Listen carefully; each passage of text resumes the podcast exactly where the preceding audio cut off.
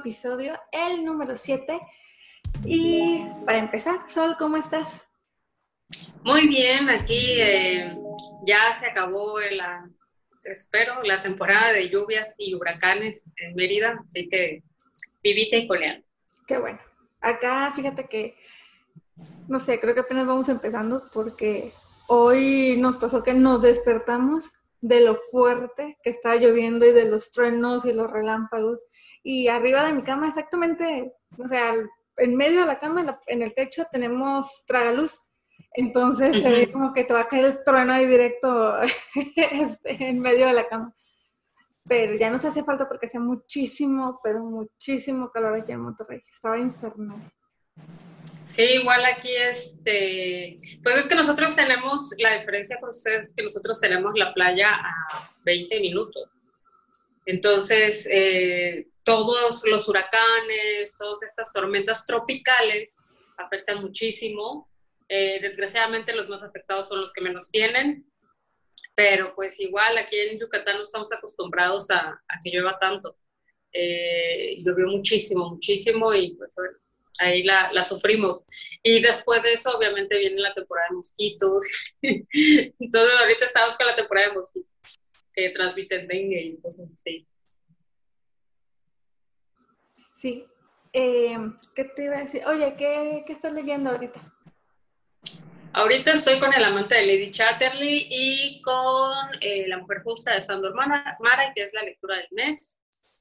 Ambos lo estoy disfrutando mucho. Eh, creo que fue no fue muy inteligente de mi parte combinar los dos, las dos lecturas porque cada una requiere su, su momento especial y las dos son muy absorbentes. Pero eh, ahorita estoy más enfocada en el amante de Lady Chatterley y pues ya el sábado, domingo me pongo con la parte que sigue de La Mujer Justa. Fíjate que yo también lo que estoy haciendo es así como que lo del club de lectura lo estoy dejando específicamente para para el fin de semana. Sí, de que eh, lo leo sábado y domingo y ya el domingo es como que ando muy, muy fresca en lo que leímos, pero me estoy muy sorprendida y muy contenta con la lectura porque qué impresionante. O sea, es muy fuerte. O sea, los sentimientos los sientes muy fuertes, todo, todas las emociones y todos los comentarios de las muchachas del club han sido súper positivos también. Sí, yo tenía miedo que no les fuera a gustar que les fuera a aburrir porque la lectura de Sandor es, pues, es una mano lenta, es una lectura lenta, pero eh, es muy psicológica y es muy de mucha introspección, es muy íntima. Entonces yo no sabía si iban a, no, no, sabía si les iba a gustar ese, ese tipo de lectura. Eh, es uno de los representantes de la literatura húngara más importantes que, hay o que ha habido en los últimos años. Así que, pues bueno, me siento muy contenta que les esté agradando. Sí, tal vez lo, lo con lo que batallas un poco más en familiarizarte es con el tipo de escritura del autor. Sí, sí, sí, sí, porque son muchos monólogos.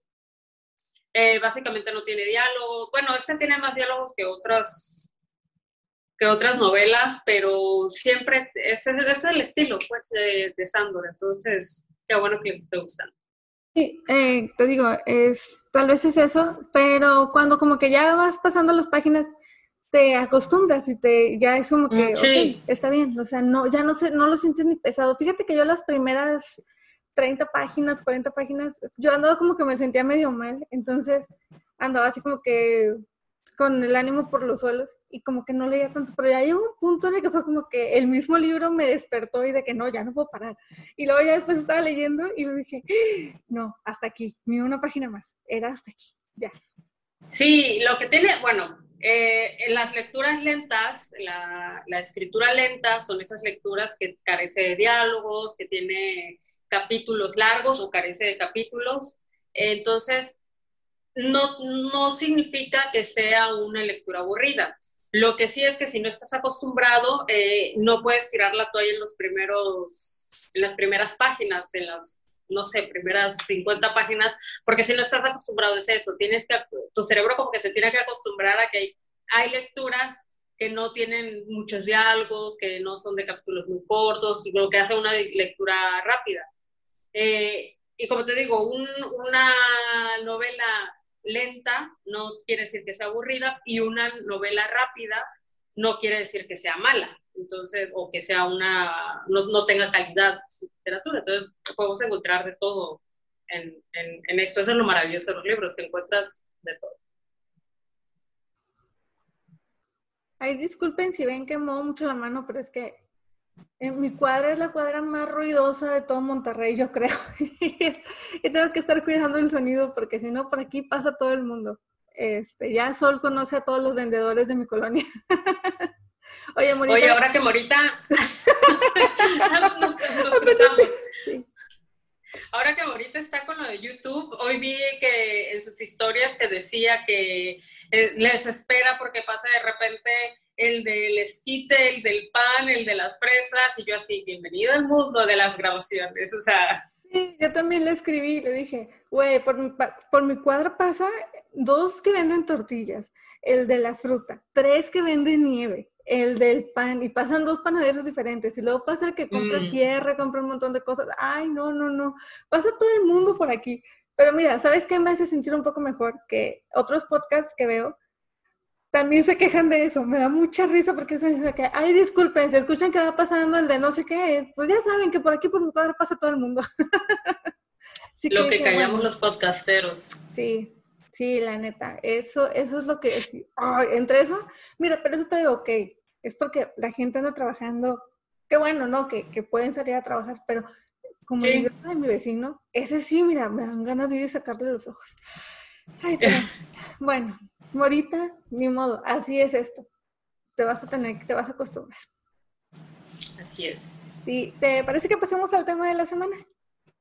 Sí, el mes pasado celebramos a nuestras madres y junio es el mes en que vamos a celebrar a nuestros padres. Y la literatura nos ofrece un amplio catálogo de libros y de novelas que nos toca este tema de la relación de los papás con los hijos o con el hijo o con la hija y siempre va a ser muy peculiar vamos a encontrar padres sumamente amorosos, vamos a encontrar padres que son distantes, vamos a encontrar padres que pasan por situaciones muy traumáticas o esos padres que les faltó desarrollar eh, este momento de, de lazos con sus hijos. Así que hoy les vamos a hablar de cuatro novelas que nos hablan de la relación entre padres e hijos y también les vamos a mencionar algunos padres dentro de la literatura.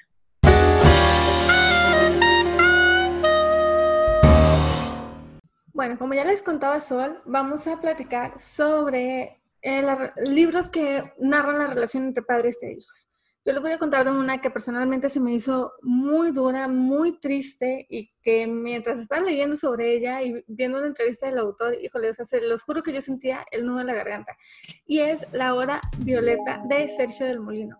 ¿Qué pasa con este libro? El autor es un libro en el que el autor nos narra pues vaya, es basado en, su vida. El autor tenía un hijo, el hijo tuvo una eh, leucemia y duró más o menos un año enfermo.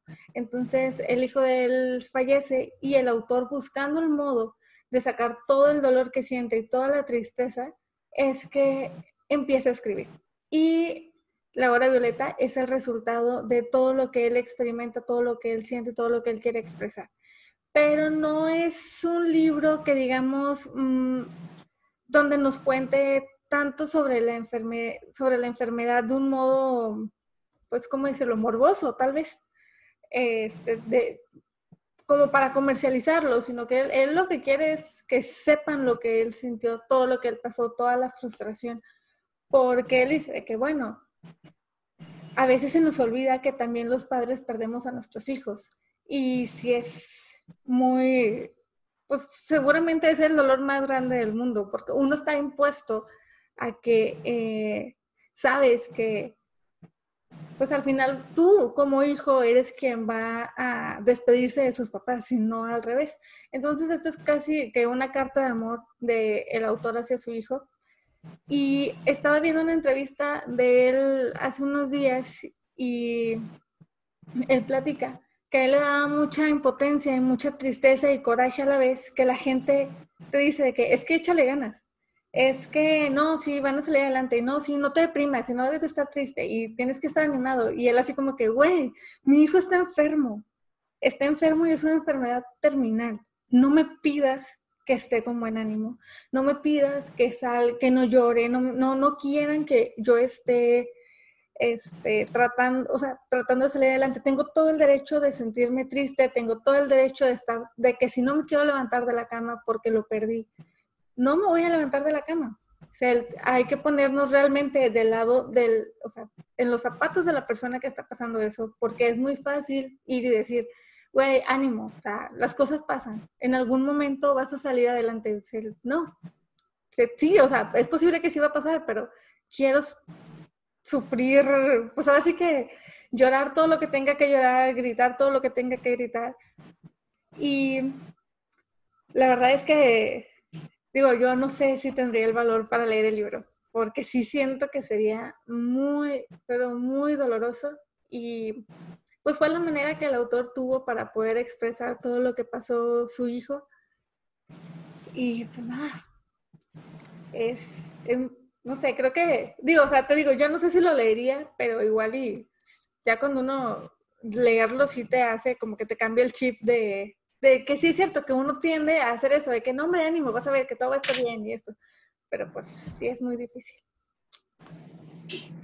Sí, este, de hecho mucha gente dice es antinatural que un padre pierda a su hijo, eh, no es lo normal, lo normal es de que los hijos entierran a los padres, etcétera. Y siempre, bueno, primero estamos acostumbrados a, cuando hablamos de las pérdidas de los hijos, volteamos automáticamente a ver a la mamá. Evidentemente porque la mamá es la que lo tuvo en su vientre, porque pues, realmente es, todo en sus entrañas, ¿no? De ahí se creó el bebé. Pero nos olvidamos de que hay un vínculo muy especial, diferente, pero muy especial e igual de importante, que es el que se tiene con el padre. Y a pesar de que mucha gente pueda tener malas experiencias con los suyos, eh, hay muchísimos padres que son excelentes padres, que aman muchísimo a sus hijos, etcétera. Eh, pues bueno, hay padres que también sufren este tipo de cosas, hay padres que también tienen una historia que contar, algunas buenas, algunas tristes, algunas malas. Entonces, creo que es un, un libro interesante. Sí, el, algo que me llamó la atención y que es sobre lo que mencionas, de que, es anti, que se puede decir que hasta es antinatural, que él dice, ¿cuál es el término para los padres huérfanos? O sea, no hay un término para llamarle, llamarnos a los niños cuando pierden a sus papás. Pues sí, es huérfano de madre, huérfano de padre o huérfanos porque ya no tienen a ninguno de los dos, pero los papás qué? ¿Qué somos? ¿Cuál es el término que se nos va a dar a nosotros? Y sí es cierto, es, o sea, te digo, sí, sí se me hace un tema muy fuerte, muy triste, más que, más que nada porque dices que, güey, pues tener que pasar un, por un dolor así, que seguramente sí que jamás en la vida te recuperas, eh, pues sí, sí me, no, no, yo lo estaba, yo estaba escuchando la entrevista de este, del autor y yo estaba así con el nudo en la garganta y luego estaba leyendo la sinopsis y con el nudo en la garganta y luego ves los comentarios de, de las revistas, de los periódicos y de los, eh, de, los que hacen las reseñas y te quedas así, así, o sea, nada de ponerte a llorar tú también. Pero pues se los recomendamos, es de la editorial, es de Me Gusta Leer. Ahorita les digo de qué exactamente es Literatura Random House. Así que ahí lo pueden encontrar. Sergio del Molino, La Hora Violeta. Para los que me siguen en Instagram y para los que me siguen y me han leído en Twitter, sabrán que uno de los escritores que más disfruto leer es Franz Kafka. Y él tenía una relación muy peculiar con su papá y no nada más lo vamos a ver en el libro que les voy a recomendar, sino también lo vamos a ver en otros libros, en otros relatos, cómo ahí se logra ver esta relación tan difícil y complicada que tenía con él. Pero él se retira tempranamente porque estaba enfermo de tuberculosis y entre el 4 y 20 de noviembre de 1919 decide externar todos estos sentimientos, toda esta frustración y hacer una carta, una carta extensa hacia su padre, que se llama Carta al Padre, porque, bueno, una vez que se comercializa, de ese fue el título que se le dio. Eh, Franz Kafka dice que esta carta le escribe él para, la hace para ser escrita, no para ser leída. Eh, hay muchos eh, rumores que se, que se han dado. Uno de ellos es de que la carta nunca llegó a su destinatario porque la madre interceptó la, la interceptó y no permitió que Hermann, el padre de Kafka, de Franz, la leyera. Y hay otras que dicen que fue otra, su hermana, hay otras que dicen que fue Milena, que fue la que lo persuadió para que no le entregara esa carta a su padre, pero en realidad él escribe y en ese periodo de tiempo que les he comentado, todavía medio año después, en una carta le comenta a Milena que tenía esta, esta gran carta que ya se le iba a mostrar para que viera, que diera su opinión, etcétera. O sea, tardó mucho tiempo. Realmente Franz yo creo que no tenía esta gran intención de que su padre la leyera. Pero ¿qué vamos a encontrar aquí en esta carta de Kafka? Es una carta muy interesante y es uno de los documentos autobiográficos después de sus diarios y algunas cartas más profundos que podemos encontrar, sobre todo eh, un documento autobiográfico que ahonda en los pensamientos de Franz, en cómo él percibía eh, esta relación con su padre, cómo le afectaban estas situaciones. Hay mucha gente que no le gusta la carta al padre porque consideran que hay mucho reclamo, que no hay que ser así con sus padres, etcétera. Pero Francia inicia la carta al padre eh, aclarando, diciéndole al papá, bueno, tú sabes que yo siempre he sido muy exagerado, tú sabes que yo eh, tiendo a dramatizar las situaciones, etcétera, pero bueno, de todas maneras, aunque tú sabes que soy así, te va lo que te voy a decir. Entonces, bueno, primero vamos a ver quién fue Hermann, Hermann Kafka. Hermann Kafka creció, fue un judío que creció en una familia muy pobre y él desde chico se vio la manera, desde chiquito empezó a ver qué vendía, qué hacía, en qué trabajaba y así fue ganando dinero, así se fue haciendo de una fortuna y eso le permitió que, que pudiera darle a su familia una estabilidad económica bastante interesante.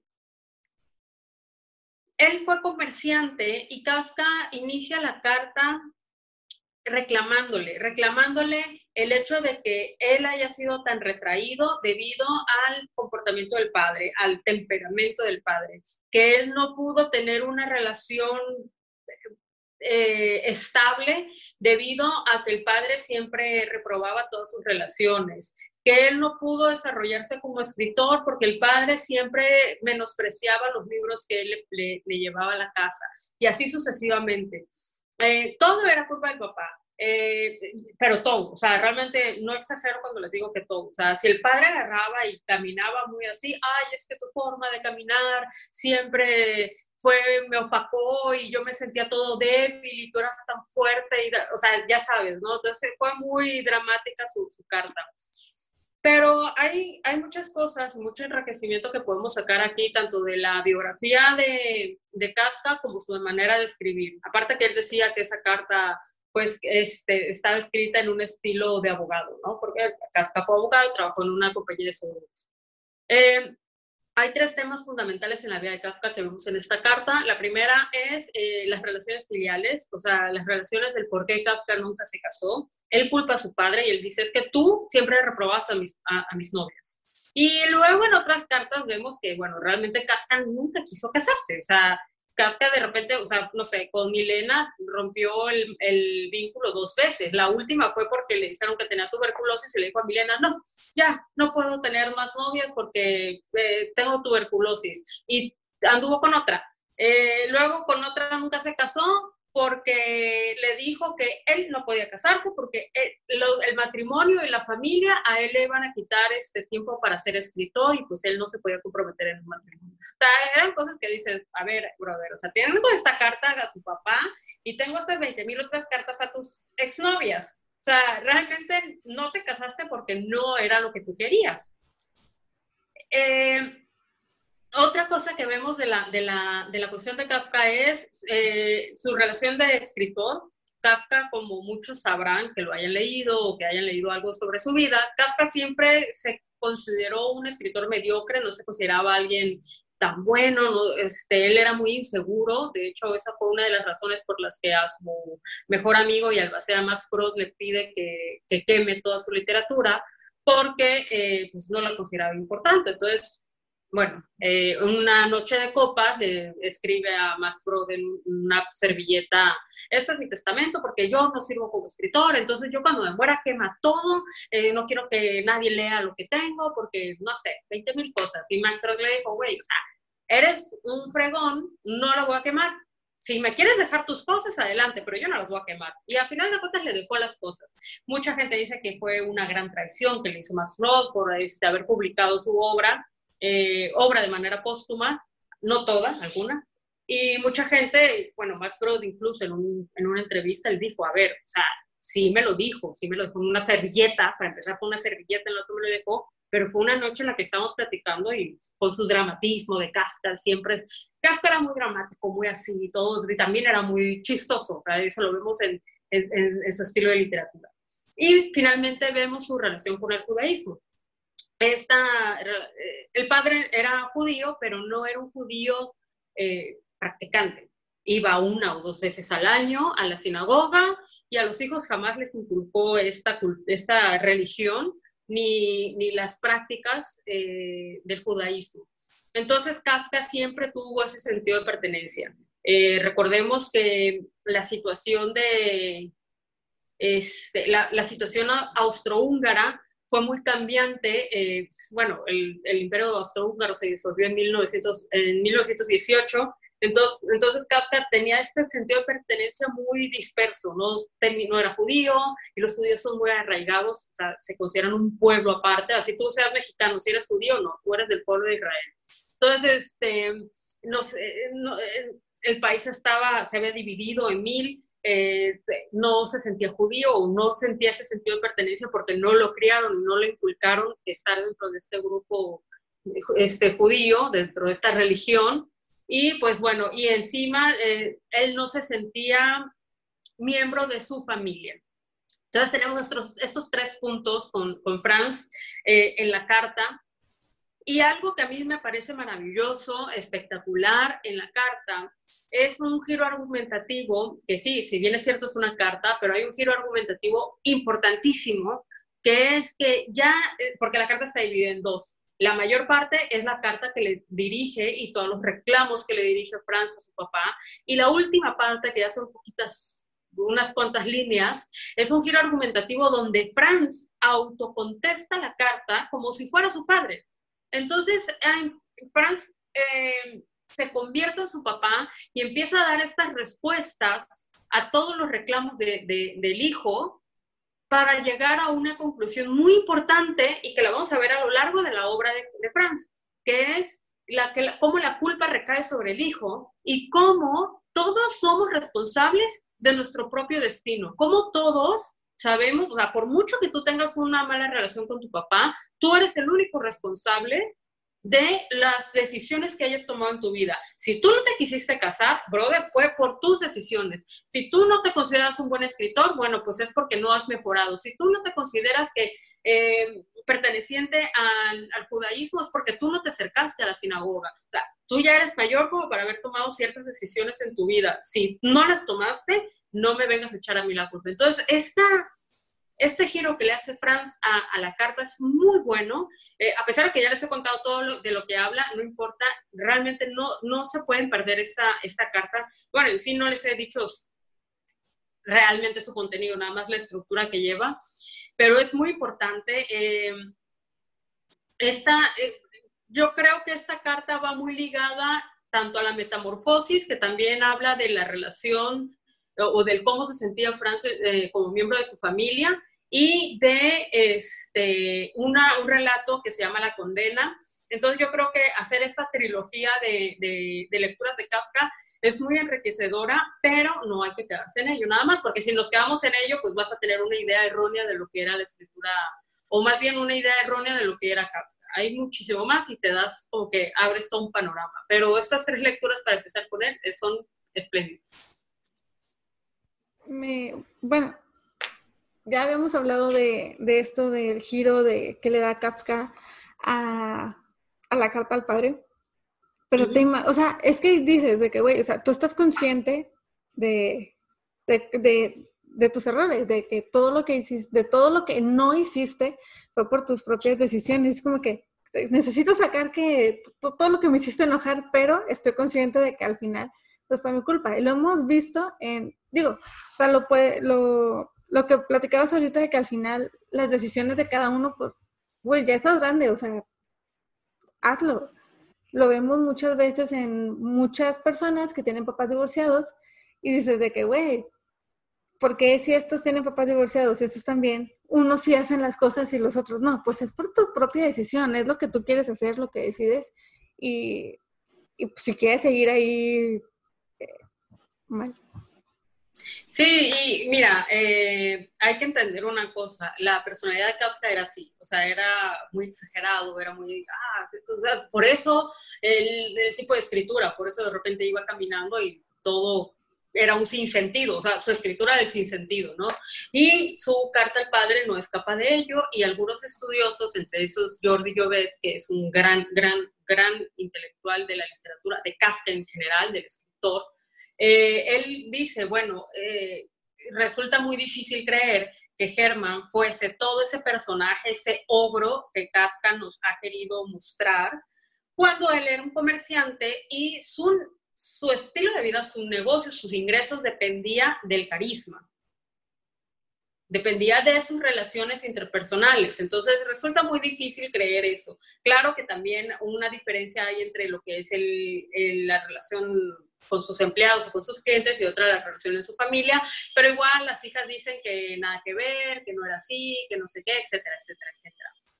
Eh, posteriormente, otra cosa interesante y no hay que dejar eh, por un lado es que Kafka en esa, en esa época había leído a Freud.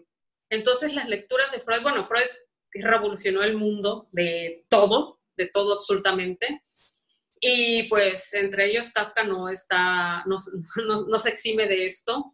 Eh, entonces él había leído a Freud y había analizado, le había ayudado a comprender esta relación de su padre y es muy, y tiene un, una explicación muy importante en, en, el psicoanálisis. Entonces, y no es a la primera persona que, que le ayuda a, a, a, explorar este punto. O sea, Virginia Woolf igual le ayudó mucho a entender y a superar la relación tan conflictiva que tuvo con su papá. Bueno, no conflictiva, ambivalente que tuvo con su papá. Entonces, bueno, eh, también es importante aclarar que la, que, que la lectura que tuvo de Freud también ayudó mucho a que, e influyó mucho a, lo, a, escribir la carta y a lo que dijo en la carta. O sea, estamos hablando de que hubo un periodo aproximado, se cree, entre el 4 y el 20 de, de, de noviembre.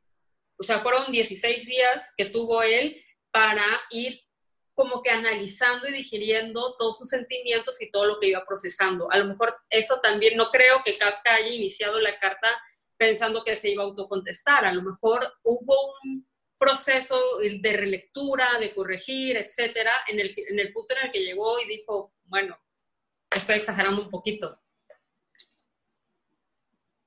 Sí, era lo que te quería preguntar, que, o sea, que más o menos, que el tiempo entre que él había empezado a escribir y que había decidido autocontestarse, o bueno, o contestar simulando ser su papá, que también podía ser lo que había afectado. Y bueno, yo todavía no he leído más de Kafka, solamente he leído La Metamorfosis que Sol ya nos platicó que eh, realmente la, traducción correcta es la transformación. Sí, ¿verdad? No estoy equivocada. Entonces, sí, pues, ya pronto les voy a hacer una recomendación de la transformación que lo han pedido. Sí, eh, yo espero, yo no creo leerlo este año, pero igual el próximo año sí me voy a animar. Y bueno, pasamos con el, la siguiente recomendación. El siguiente libro del que yo les voy a hablar es del autor Joseph Roth y se llama Job. En este conocemos a la familia de un judío llamado Mendel. Él tiene cuatro hijos, tiene su esposa, todo está tranquilo, todo está en paz, él es una buena persona, es piadoso, es amable, hace, sigue los, los preceptos ¿no? de, su religión, ¿no? pero su hijo menor padece de epilepsia y un rabino le dice a la esposa de que no te preocupes, él se va a curar para X fecha.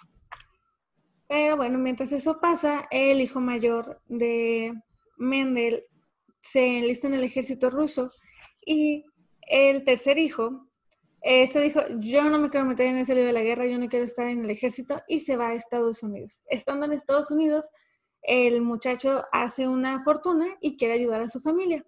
Mientras esto pasa, la hija de Mendel, que es la segunda, ella, pues ahí tiene amorillos con un muchacho y ellos no, su padre no quiere que esté con él, entonces deciden irse a Estados Unidos.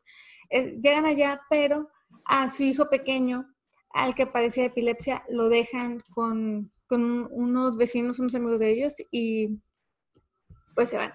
Pero ¿qué pasa con ellos? Que aunque él sabe y él dice que él ha hecho todo pues, bien, de una buena manera, y como les decía, ha sido bueno, ha sido piadoso, ha seguido, este, pues no ha hecho cosas malas, la desgracia lo persigue y le empiezan a pasar muchísimas, este, se empiezan a pasar cosas muy tristes.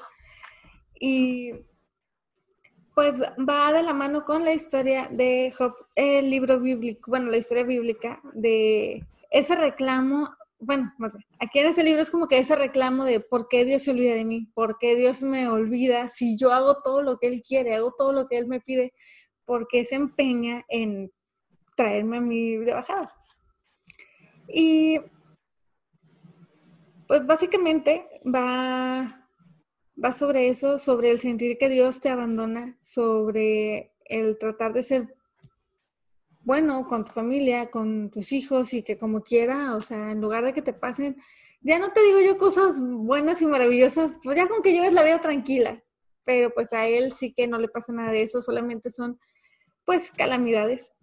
Y todas las cosas que le pasan, pues como les digo, recuerda mucho al Job bíblico. Y pues nada, de esto trata ese libro. Yo la verdad es que yo no lo he leído, no he leído al autor, pero sí, este, mientras estaba leyendo sobre, sobre este libro, sí vi que fue como que el que hizo que el autor se hiciera súper famoso en los años 30. Y pues, yo creo que es una, puede ser una buena lectura. Este sí lo tengo anotado, no como el otro, porque siento que el otro sí me va a hacer llorar mucho. Sí, bueno, Joseph Roth es uno de los escritores más importantes. Este, tiene igual un libro imprescindible que es La leyenda del santo bebedor. Este, y sí, como dices, este libro recuerda mucho eh, al, libro de Job bíblico, de hecho es mi libro favorito de la Biblia, eh, que bueno, a diferencia de, Mendel, eh, Job no le reclama a Dios. Eh, Job eh, recibe todas estas, hacía como recibió toda la fortuna que tuvo en su momento, recibe todas las desgracias que le pasan, ¿no? Porque el diablo, o sea, no sé, estaba Dios en, en el cielo con todo mundo y llegó el diablo, llegó Satanás y le dijo, ay, qué pedo, pues este, ese güey te quiere porque, porque le das todo. Entonces, este, pero si no tuviera nada, vas a ver cómo te maldice. Y Dios estaba tan seguro de que no lo iba a maldecir, eh, y está tan seguro del amor y la devoción y de la fe que tenía Job en él, que no iba a, que, le dijo, bueno, pues hazle lo que quieras y vas a ver que no me van a decir, hazle lo que quieras menos matarlo. Y, eh, Satanás así de que, ah, bueno, a él no lo voy a matar pero pues le mató todo su ganado, le pudrió todo, bueno, le secó toda su cosecha, eh, un techo, está en una, en una reunión su familia y el techo cayó sobre sus hijos, entonces la esposa agarró y le dijo, no, pues sabes qué, quédate con tú, tú y tu Dios eh, y yo me voy. Entonces se quedó sola, le dio lepra, o sea, no, no, ya Job está así, y Job así de que, bueno, hacía como, como estaba muy feliz con lo bueno, también estoy agradecido con lo malo, ¿no? Entonces, eh, bueno, no agradecido, pero pues hacía como acepté lo bueno, acepto lo malo que me da Dios. Sí, o sea, vaya, y ya al final de cuentas con la, con la devoción que tuvo Job por, eh, o la fe que tuvo Job con Dios, este, Dios al final de cuentas le dio el triple, creo que fue, le dio el triple de hijos, le dio el triple de cosecha, le dio el triple de ganado, el triple de dinero y le dio una esposa que realmente lo amaba mucho. Entonces, eh, esa es más o menos el libro de, de Job bíblico y nos recuerda un poquito esto, ¿no? De, cómo aceptas lo bueno y cómo aceptas lo malo, y cómo eh, le reclamas al Dios o, no le reclamas, o cosas así, ¿no?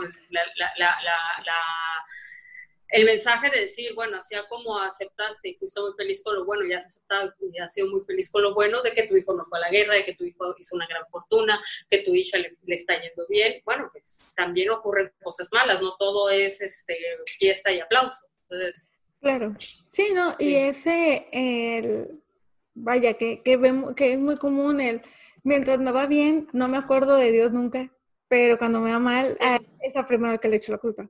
Digo, o sea, no me refiero a mí, hablo en general. Elisa, como ya ven, es un anticrista. Este, no, eh, y no nada más eso, o sea, no nada más echarle la culpa, sino cuando te va bien, como dices tú, no te acuerdas. Y cuando te está yendo mal, ahí sí, ay, vamos a la iglesia para pedirle a Dios, vamos a rezarle, vamos a hacer esto. Este, cuando necesitas algo, ay, sí, ahí sí rezas y te pones el rosario y toda la Las velas, el cirio pascual, todo lo que encuentras. Sí, sí, sí, sí, sí, Pero cuando te va bien, mira que se te olvida rezar y se te olvida hacer todo y, ay, sí, sí, sí creo, sí creo. No, siempre, cuando hay cosas, bueno, para los que creen, eh, que es cuando, cuando, cuando hay, cuando no hay, hay que acordarse, ¿no? Sí. Pasamos con tu siguiente recomendación. Mm. Bueno, mi segunda y última recomendación es un libro muy, muy especial para mí, me gusta mucho porque cuando lo leí, pues obviamente yo tengo eh, el, me recordó mucho eh, a mi papá, me recordó mucho a mi hermano en su faceta como padre. Entonces se me hizo un libro bastante, bastante entrañable. Eh, muy al contrario y dando un giro de 180 grados de lo que platiqué con mi primera recomendación, hoy les voy a hablar de eh, Matar a un ruiseñor. Matar a un ruiseñor es, fue la primera o la única novela de Harper Lee durante muchísimos años. Eh, y pues nos habla de dos niños. Eh, la historia está contada a través de los ojos de Spot, una niña eh, del sur de Estados Unidos que vive con su hermano y con su padre. Ellos no tienen mamá, entonces Jen, su hermano y ella están al cargo de Atticus, que es su papá. Atticus es un abogado, pero es de estas personas que siempre pelean por las causas justas, por dar un buen ejemplo, por siempre tener la conciencia limpia a la hora de volver a ver a sus hijos, etc. Entonces también tiene esa responsabilidad de criar solo a dos niños. Entonces, demostrarles el mundo, eh, lo, cruel y lo malo que puede llegar a ser, lo injusto que puede llegar a ser, pero al mismo tiempo evitar que pierdan la inocencia y eh, sembrar en ellos lo buenas costumbres, buenas maneras, buenos pensamientos y una manera correcta de actuar. Atticus es un gran abogado y pudiendo tener mucho dinero, decide este, tomar casos eh, pues que no cualquiera tomaría.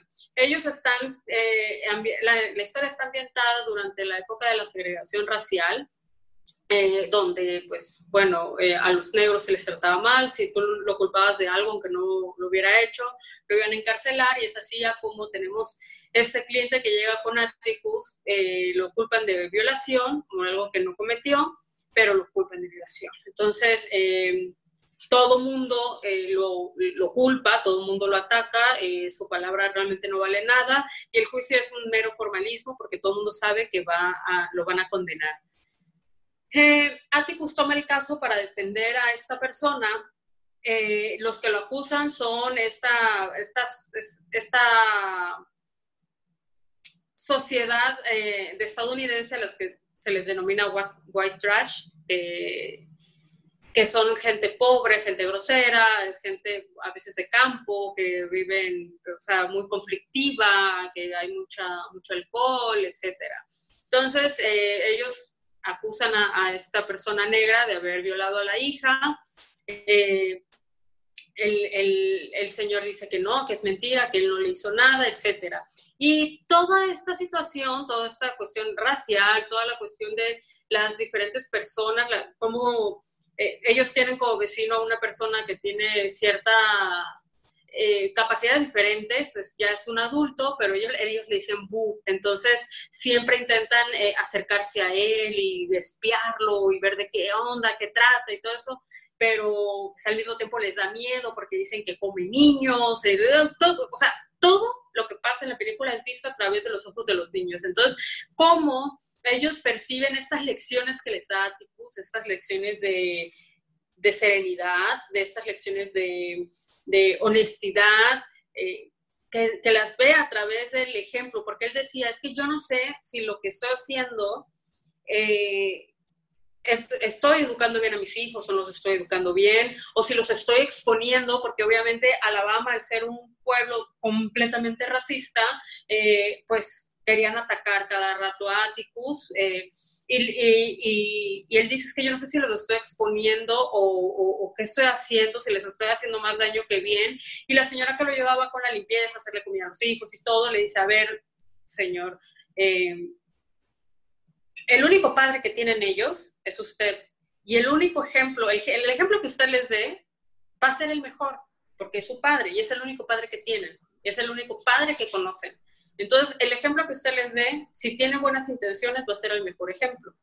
Y así él actúa de, de una manera que a él le da paz, paz espiritual, para defender lo que es correcto, lo que él considera correcto o incorrecto, o justo e injusto. Y una de esas es que a él no se le hacía justo que a una persona de color, se le, o a una persona negra, o una persona afroamericana, se le acusara o no se le diera el mismo derecho de defensa que a, otro, que a una persona blanca. Entonces él defiende a esta persona a capa y espada, da todo lo que tiene, sabiendo que es muy probable que pierda, pero es muy bonito, es, es, un, es un libro muy interesante, muy bonito, porque es de estos padres que realmente buscan darle lo mejor a los hijos, que lo primero que te pasa cuando tienes a tu bebé, cuando nace, es que te da un terror espantoso, saber que ahora esa persona depende de ti. Todo lo que hagas y dejes de hacer va a afectar al niño. Entonces, bueno, pues ese es eh, Matar a un ruiseñor.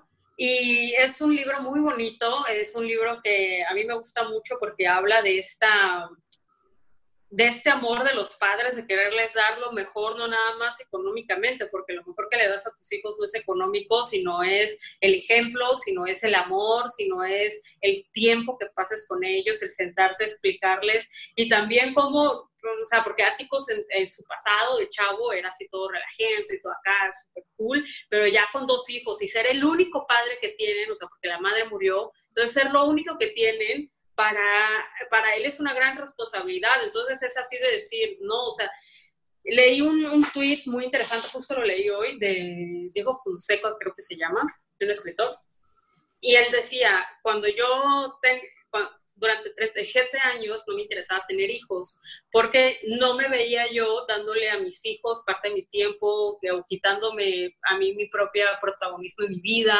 o, o sea, no sé, dejando de ser o sacrificando cosas por dárselas a mis hijos. Posteriormente me, este, me casé y tuve a mi hija, luego me divorcié y luego tuve otro hijo y que no sé qué. Y a final de cuentas, después de 37 años, me doy cuenta que mis hijos me rompieron para reconfigurarme en un ser mejor. Entonces yo creo que es algo muy bonito y es una manera muy bonita de explicar lo que es, no importa lo que haya sido en tu pasado, cuando tú tienes a tus hijos, tienes esa oportunidad de volver a nacer y dar la mejor versión de ti para que tú, porque te la dan tus hijos, o sea, tus hijos son como que los que te reconstruyen y todo lo que hayas hecho o dejado de hacer eh, queda en ceros y a partir de tus hijos es un nuevo comienzo. Entonces es un muy bonito libro y lo recomiendo muchísimo.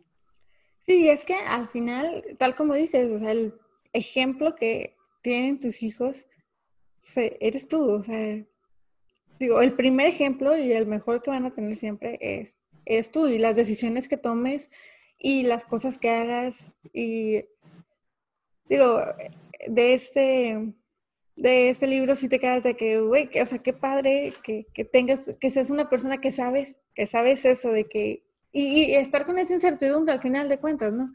De si lo estoy haciendo bien o no.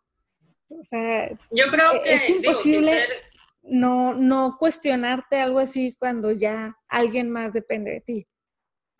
Sí, y, sin, tener hijos ni nada, yo creo que esa incertidumbre nunca se va a ir de tu mente.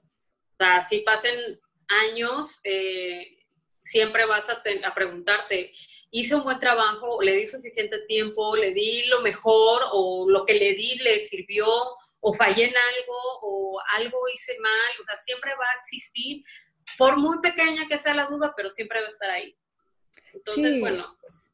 Y, y bueno, eh, digo, al final, nosotras, por ejemplo, que nosotras no tenemos hijos, pero pues lo ves con tus sobrinos, ¿no? O sea, que dices de que ya llega un punto en el que empieza así como que ya no digas malas palabras porque el niño las va a empezar a repetir y luego lo va a decir en el kinder y luego te van a mandar a hablar del kinder, o sea, vaya.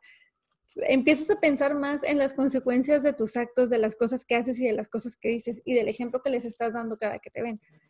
Eh, nosotros tenemos, de mi grupo de amigos, solamente una de las parejas tiene hijos, tienen un niño. Y me da mucha risa porque cuando el bebé todavía no hablaba, ah, todos seguíamos con la lengua suelta, ¿no?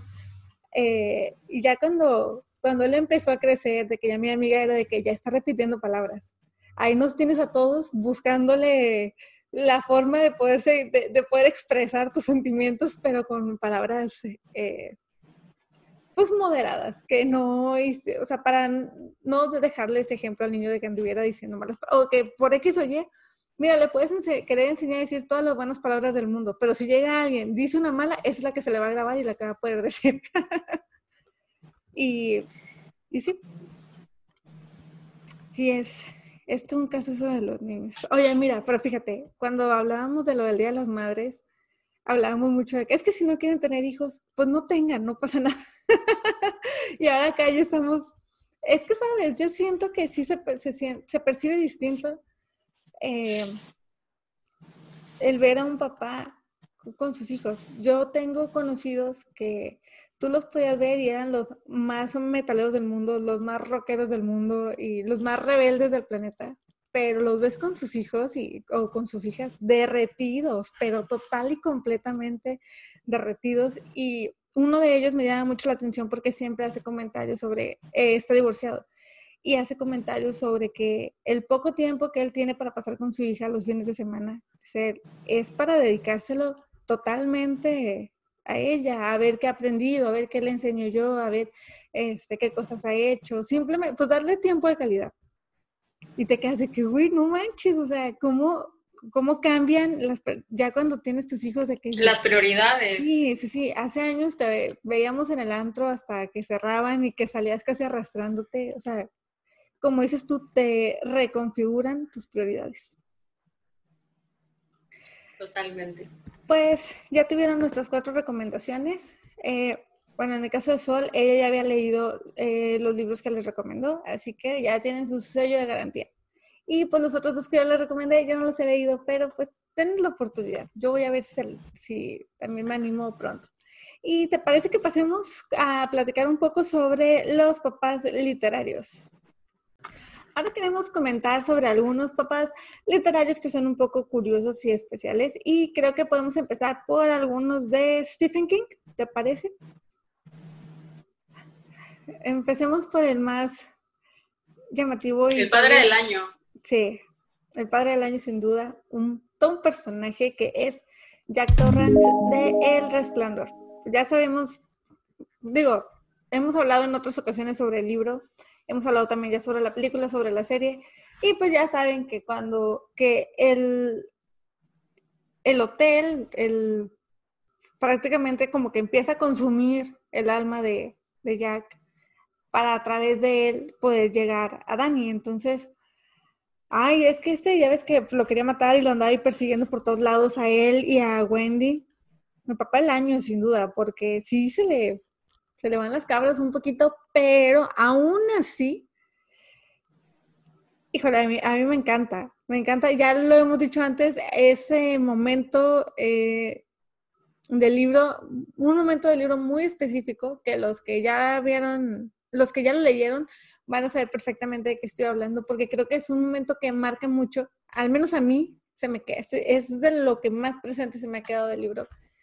Eh, sí, este, pero es, ojo, los que ya leyeron el libro, los que vieron la película de Kubrick, no van a saber de qué les estamos hablando. No. Tienen que leer el libro, por favor. Sí, este, sí, te, te da este mensaje de decir, güey, o sea, hay veces en que es un mensaje muy bonito de decirte, sé que fallo como papá muchas veces, pero te amo. Sí, sí, totalmente. Y después tenemos también el de Cementerio de Animales, que aquí vemos un lado como que contrario a lo que eh, encontramos en El Resplandor, porque aquí eh, tenemos a Louis, Louis Creed que pues ese deseo y ese dolor, esa... ¿Ibas a decir algo? No, que es lo contrario de decir, este, no te quiero matar, te quiero vivo. Sí. Sí, este, con mis errores y todo, pero te quiero bien vivo.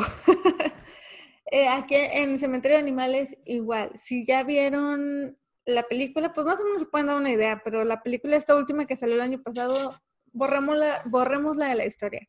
Pero en el libro, eh, pues sabemos que, se, siente esa impotencia de, este hombre y ese dolor de haber, de haber perdido a su hijo, que eres capaz de pasar, de ir más allá de lo permitido y prácticamente que jugarle a ser Dios para ir en contra de lo que está sucediendo, para no perder a tu hijo. Y, híjole, es que, es que los dos casos están muy extremos. El de Jack y el de él ambos son muy extremos.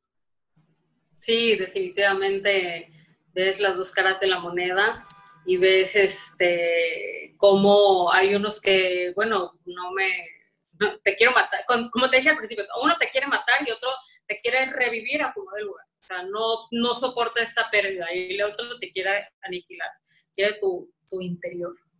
Sí, este, los dos hacen que me sienta así como no sé, que te pongas a, cuestionarte y a pensar mucho, pero mira, pues de ellos dos, híjole, no, no sé a quién elegiría.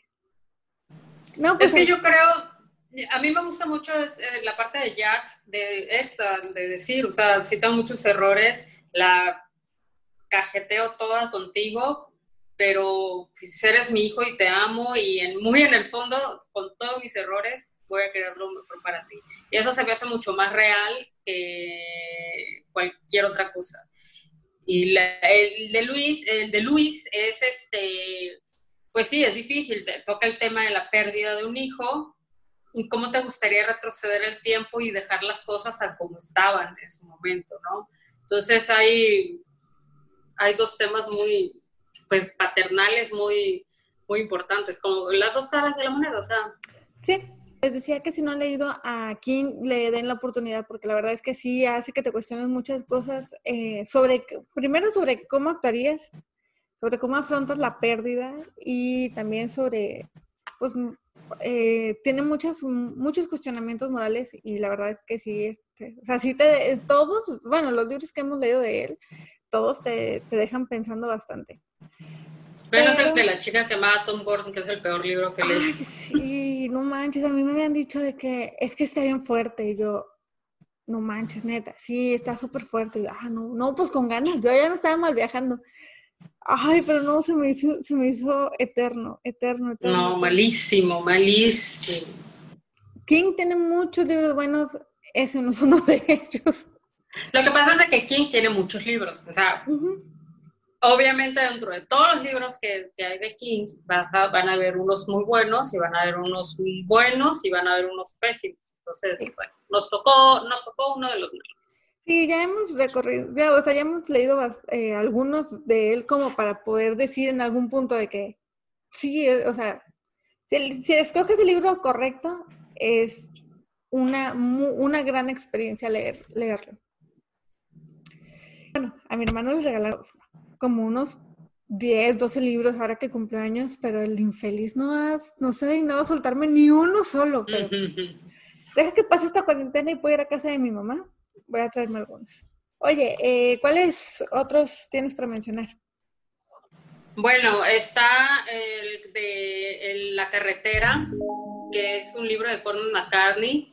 Y pues este padre se me hace muy, muy lindo. Eh, la carretera, bueno, trata de que hay un apocalipsis, no se sabe qué pasó y todo está así, bye.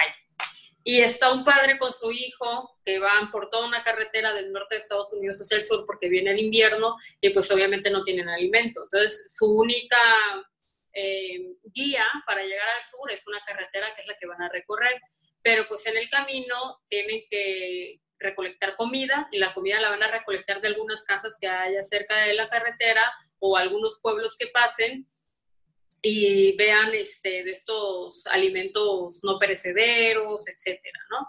Y gente en Estados Unidos se acostumbra mucho a, bueno, no mucho, pero sí se, hay la costumbre de que se hagan estos búnkers o estas reservas alimentarias.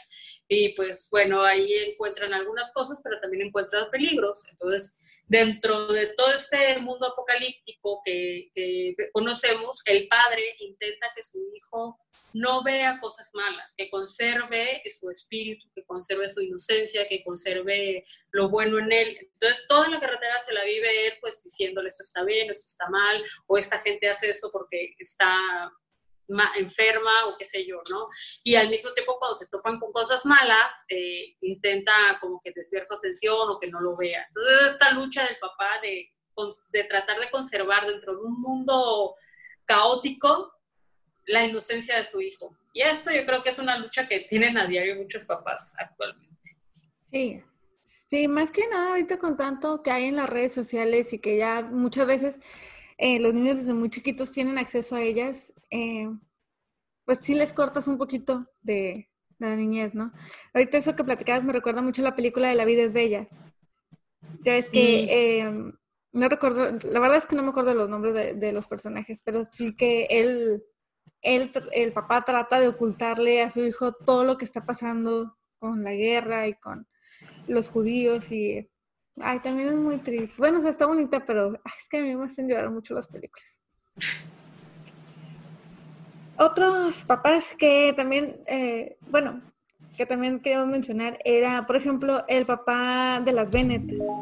Que, mira, mm. la verdad es que para mí es ese típico, bueno, ese, es ese papá de hagan lo que quieran, pero no me estén atormentando. O sea, digo, para mí es que Jane y Elizabeth salieron buenas, o sea, tranquilas, pero pues porque yo creo que ya ven así fábrica.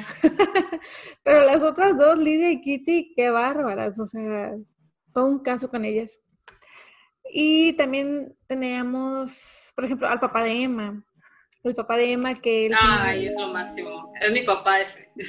Así es mi papá todo bonachón, buena onda, cool, siempre bromista, cosas así. Sí, eh, y también otro así como que para destacar es el papá de Anne Elliot en Percepción, que ese papá, ah, híjole, no hombre, que no se lo dices a nadie. el señor es, pues, él era, es un lord, pero pues ya perdieron realmente el poder económico que tenían en su momento y él quiere seguir dándose la vida de, rico que tenía, pero pues no, o sea, ya lo que le queda de, su herencia, pues ahora sí que es el título. Es el título y la posición, pero pues ya no el dinero. Y es que es bien odioso, es muy odioso ese señor, es bastante insoportable. Pero pues también le dan percepción, está súper bonito. Y bueno, de estos tres, creo yo que nos quedaríamos con el papá de Emma y... Totalmente. Y claro, con el papá de el señor de la carretera, que como dices tú, o sea, lo, lo, lo llevas hacia el mundo real y de que te necesitas ser un papá así para poder cuidar a tus hijos, educarlos y todo. Claro. No, pero independientemente de eso, este, yo creo que a veces se exagera en ese punto porque al niño lo está sobreprotegiendo, sabe que posiblemente él muera y el niño se va a quedar inexperto en un mundo hostil y con una realidad que no es la que el papá le está mostrando. Entonces, eh, entiendo el miedo del papá, pero si al mismo tiempo dices, no va a ser preparado para el mundo lo está sobreprotegiendo tanto que cuando le toque a él defenderse no va a saber ni siquiera de qué se va a defender. Entonces, esa es la desventaja. Lo hace desde el, desde el amor, pero, pero no desde la practicidad para que el niño enfrente el mundo. Sí, y más en uno eh, que estaba así, vaya, tan caótico como cuentas, este, que ahí sí dices de que, pues mira, lo más práctico que puedes hacer es enseñarle a defenderse. Sí. Hemos llegado al final de este capítulo, muchas gracias por acompañarnos y pues déjenos aquí en los comentarios cuál es su papá favorito, cuál es, si tienen algún libro que nos recomienden eh, de relaciones entre padres e hijos, porque nos va a encantar leer sus sugerencias. Y si tienen algún comentario que hacernos, eh, nos pueden escribir a el correo electrónico que es de gmail.com o en nuestras redes sociales, que es también de lector a lector. Eh, sí. Igual nos pueden seguir a nosotros en nuestras redes sociales, también se los voy a dejar por aquí. Y pues nada, es todo, gracias por acompañarnos. Y tenemos una invitada especial en el episodio y se las queremos presentar porque la queremos mucho. Y es Panchi Panchita. Hola. Hola, Panchita. Canta ópera. Ella es una perrita fifi. Y también, ah, también ve películas, también este, disfruta mucho viendo series. películas. Series, canta ópera. Este, un día vamos a hacer un episodio especial de Panchita y todas sus virtudes. Panchita, pero voltea para acá. Ah, es que si sí, no le gusta ver hacia la cámara. Bueno. Te voltea la cara. Sí. Bueno, Vuelve la cámara. Vuelve para acá, Panchita, Panchita.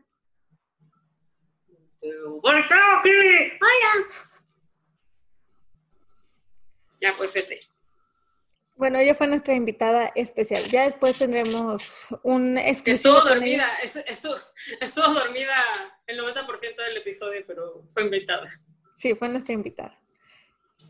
Era todo. Adiós.